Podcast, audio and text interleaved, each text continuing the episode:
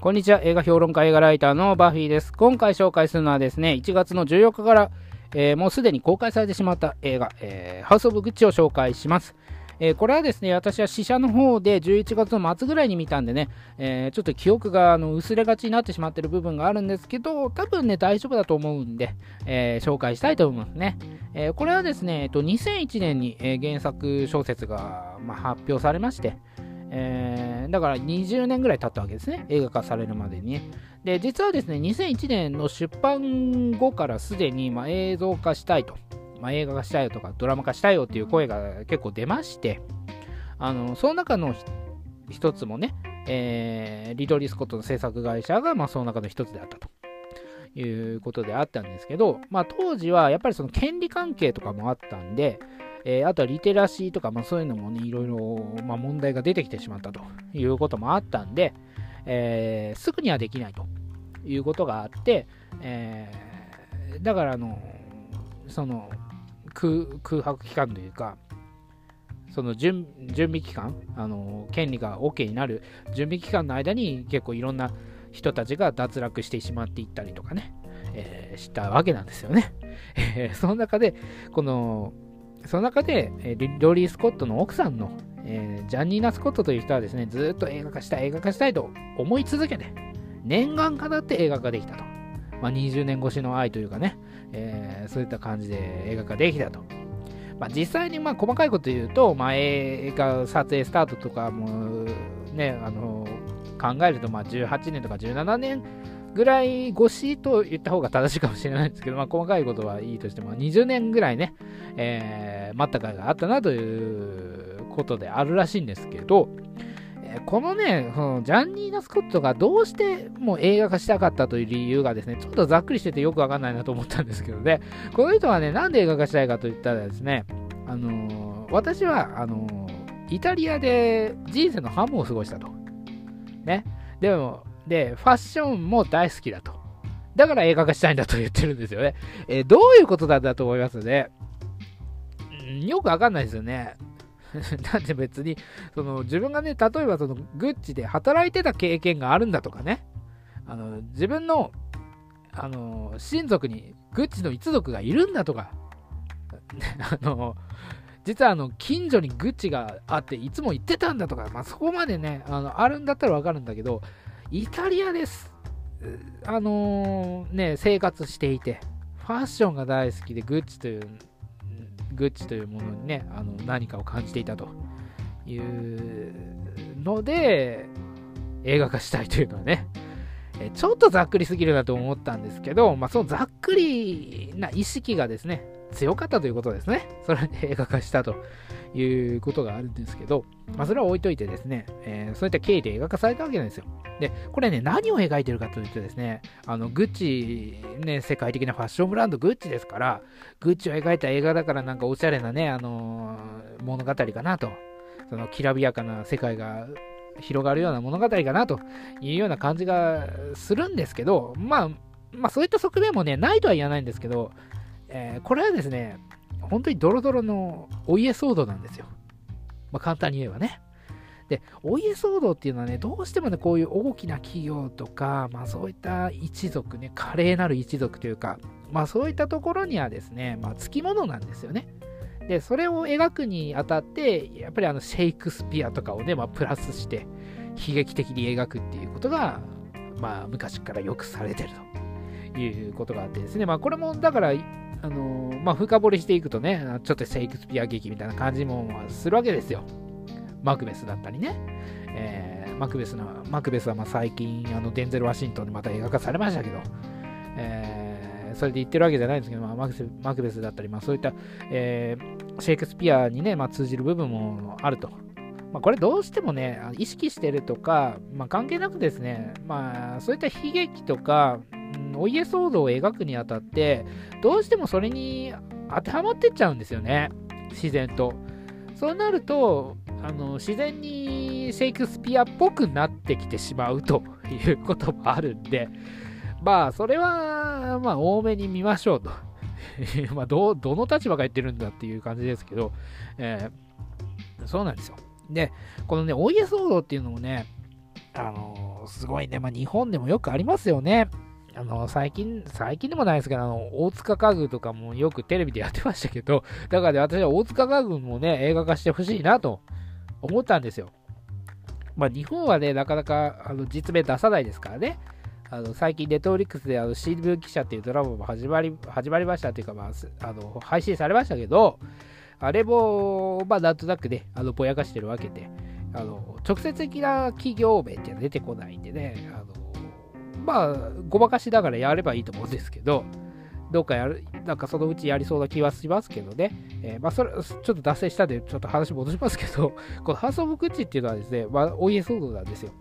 で、どこを描いてるかっていうと、えーまあ、グッチの創始者というのはですね、グッチョ・グッチという人で、この人が1920年代に、えー、最初ね、オープンして、え、そこからどんどん大きくなっていったわけなんですけど、今回の物語で描かれるのは、えーと、2代目のですね、アルド・グッチとルドルフォ・グッチという息子がですね、まあ、2つ、まあ、経営権みたいな、経営権をですね、まあ、2つに分けてですね、2人のグッチっていうものが、互いにね、あの経営してたわけなんですけど、その息子、えー、ロドルフォ側の息子、マウリツォ・グッチという人がおりまして、これがアダム・ドライバーが演じてるわけなんですけど、このアダム・ドライバーが演じるマウリツォ・グッチという人はですね、あのー、私はグッチに関係ない人間になりたいと。あのー、その一族のものにはなりたくないということで、あの外に出ようとして、弁護士を目指してたんですよ。で、弁護士の勉強をして、あの日々ね、あの図書館に行ったりしてたわけなんですけど、そんな中で出会ったのが、えーと、パトリッツァ・グッチと、あ、グッチじゃない、パトリッツァ・レッジャーニという人ですね。これレディー・ガガが演じてるんですけど、このレディー・ガガが演じてるパトリッツァ・グッえー、レッジャーニという人は、えーと、グッチの息子だということを知っていて近づいてくるわけですね。でも、えーと、マウリツオはたまたま出会った女性だっていうことで、まあ、なんとなく気づいたかもしれないんですけどね、その自分がグッチだから近づいてきたということは、なんとなく気づいたのかもしれないんだけど、まあ、それでも、まあいいやっていう感じになって、あの2人はま近づいてあの、実際恋に落ちていくということもあるんですよ。あ、ことなっていくわけですね。で、まあ、これはね、言い方が悪く言ってしまうと、まあ、財産目当てで近づいたっていうことになってくるんだけど、これはちょっと本当に言い方が悪くなってしまって、あの、まあ、日本、日本でもそうで、どこの国でもそうですけど、まあ、帯合いとかね、あと、まあ、最近だと、あの、マッチングアプリとかいろいろありますけど、それでまあ、ハイスペックなね、男性とか女性をあの探すということも、これあのまあ、裏を返せばね、あの財産目当てなんですよ。ただ言い方が悪くなってしまって、で、バックにある、その親とかね、え会社を経営してるんだったら、その会社の規模とか、まあそういったものをを比べてしまって、まあ、世間がね、あの財産目当てだというふうに決めつけてしまうというふうにね、まあ、なっていくわけなんですけど、まあ、これ財産目当てに関しての、まあ、定義が、定義はね、あの、かけないでもいいんですけど、えー、ちょっと話が脱線したんですけどね。で、あの、財産目当てで、まあ、近づいてきたとは言っても、まあ、そんな奪ってやるとか、まあ、そういった、あの気持ちはなくてですね、ただ、あのそういった男性がいいなと思って近づいてきたわけですよね。で、その中で、あの恋に落ちたっていうことは、これは別に、あの悪意があったというわけではなくて、自然なものとして愛が芽生えたんですよ。で互いに好きにならなければ、どっちかがね、あのまあ、嫌いになってしまったら、そこで終わってしまうわけですから、この愛の芽生えっていうのは間違いなかったと。まあ、きっかけがきっかけが何であれね、それがまあ仕組まれたものというか、まあ、計算されたものであっても、そこからまあ愛が誕生したのは間違いなくてですね、実際にあの このパトリツァのですね、お父さんはまあ運送会社を経営してるんですけど、そこに一回転がり込むんですね、マウリッツォは。で、あのー、そこの雑務みたいなことをやって、で、従業員とサッカーっていうか、まあ、なんか玉蹴りみたいなことしてですね、汗を流して、あの、泥だらけになって、でもそれでも嬉しそうなんですよ。まあ、自分自分がね、あの今まで生きてきた、あの、生活とは全く逆のね、あのまあ、労働階級の人々の生活というか、まあだから、まあ、簡単に言えばまあ一般的なね、生活ですよ。まあそういったものを体験して、まあそれが新鮮だと感じてですね、あのそれを喜びにも感じてたんですよ。で、この時点でね、あのパトリッツァはおそらくなんですけど、それでもいいんじゃないかなっていう気になってたと思うんですよね。で、これ実際にモデルになってるパトリッツァ自身がそう思ったのかどうかわかんないんですけど、この演じてるレディー・ガガの演技っていうか、その映像から伝わってくる部分に関しては、あの、それでもいいんじゃないかなというふうになってたと思うんですよ。でも、あの、実際にね、あの、グッチっていうところに戻ってこいと言われて、そういったチャンスが巡ってくるんですよね。あの、一回出ちゃったんだけど。あの、結婚すると言って、周囲に反対されて、反対するんだったら出てくよっていう感じで出てっちゃったわけだけど、あの戻ってこいというチャンスが巡ってくるわけですよ。で、これもパトリッツァもこのままでいいかなと思ってたけど、やっぱ戻った方がいいよというふうに、あの考えるわけですね。まあ、これは自然にそうなるかもしれないですけどね。あのやっぱりあの自分の前にあの再びそのグッチというものを自分の夫が告げるチャンスが巡ってきたとなればね奥さんとしてはそうしてくれとなってくるのはまあこれ自然な流れだと思うんですけどね、えー、まあそれであのー、まあマウリツォもね一回外に出てで、まあ、このままでいいかなと思ってたんだけど、まあ、奥さんを幸せにしたいと、まあ、この今後また子供もできていくかもしれないと。いうこともあって、まあ仕方ない戻るじゃないかということで戻っていくわけですよ。まあここがね、ちょっと分岐点だったですね。だから愛の芽生えっていうのは2人とも一緒の位置にあったはずなんだけど、このそこが分岐点となるんですよね。で、愛にまあ溺れたというか、まあ、マウリツォ側はやっぱりそのパトリッツァが好きだという意識が強くて、えー、グッチに戻っていたわけなんですけどパパトリッツァはグッチに戻ったことで欲が増してしまったんですよね。だからここはここで2人のまあ意識がまあ枝分かれしてしまったということで後にまあ悲劇に見舞われていくということになっていくんですけどだから同じ位置から分岐していったんですよねこの2人の愛っていうのはねだからそういったことを考えると結構悲劇的な物語でもあるっていう風に見れるんですよ。お家騒動の、まあ、サスペンス的な、ヒルドラ的な楽しみ方、まあもちろんある前提でね、あのー、この愛の枝分かれしてしまった愛の悲劇というか、まあ、まあ、それもヒルドラ的といえばヒルドラ的なんですけど、まあそういった楽しみ方もできるというような感じですよね。えー、でね、これね、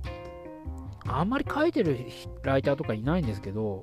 あの時代の変わり目っていうのがありますよね。やっぱりファッションでも時代によってトレンドとか変わっていくわけですけど、そのファッションによってあの時代を感じさせるっていうことはなかなかハードなんですよ。これもちろんそのファッション業界にあの働いてる人とかだったら、関係者とかだったらあの分かると思うんですね。このトレンドは大体90年代ぐらいかな、80年代後半かなっていうのは分かると思うんですよ、その映像で出てきた時にね。だけど一般の人たちは、そんななんか当時のこの85年ぐらい、5年にあったトレンドとか言ってあの出されても分かんないわけですよ。で、それを時代の変化っていうのを分からせるためにどうしたかっていうと、音楽で分からせるようにしてあるんですね。で音楽で例えば、まあてあの、えー、例えばっていうか、まあ、80年代、まあ、70年代後半からまあ80年代にかけて、まあ、シンセサイザーみたいなのが入ってきたりとか、ね、まあ、そういった感じで、まあ、音楽の変音楽を使ってその時代の変化っていうのを表現してるんですよ。これはまあ巧みな技だなと思ったわけなんですけど、まあ、これもね、よく考えてみればね、あの、音楽のことをわからないとわからないということはあるわけですよ。その音楽が、使われてる音楽がね、何年の何年のトレンドの音楽かっていうことがわからないと、何年ぐらいの話かっていうのがピンとこないわけですよ。まあ説明はされるんですけどね。あの、何年ぐらいかっていうことはね。あの、音楽で伝わるようにはなんとなくなってると。ファッションで、ファッションで見せてもわからないから音楽で伝わるようになってるんだけど、その音楽に知識がない場合は音楽を聴いてもわからないということにはなってると。なんでね、その音楽にもね、ちょっと使われてる音楽にもあの意識してね、あの見てもらうとより楽しめるのかなというような感じがしましたね。まあそんな感じかな。まあちょっと長くなってしまうんで、まあこの辺にしておきますけど、えー、私はですね、このハウス・オブ・グッチに関しては、えー、日刊サイドの方でね、えー、記事、寄稿しておりますので、確か、えっ、と、15日にえー、公開されてると、記事がね、公開されてると思うんで、あのよかったらまた見てもらえればなと思いますし、私のサイトでも、えー、評論しておりますのでね、えー、ぜひ見ていただければなと思いますね。え今回はハウス・オブ・グッチを紹介しました。それではまた。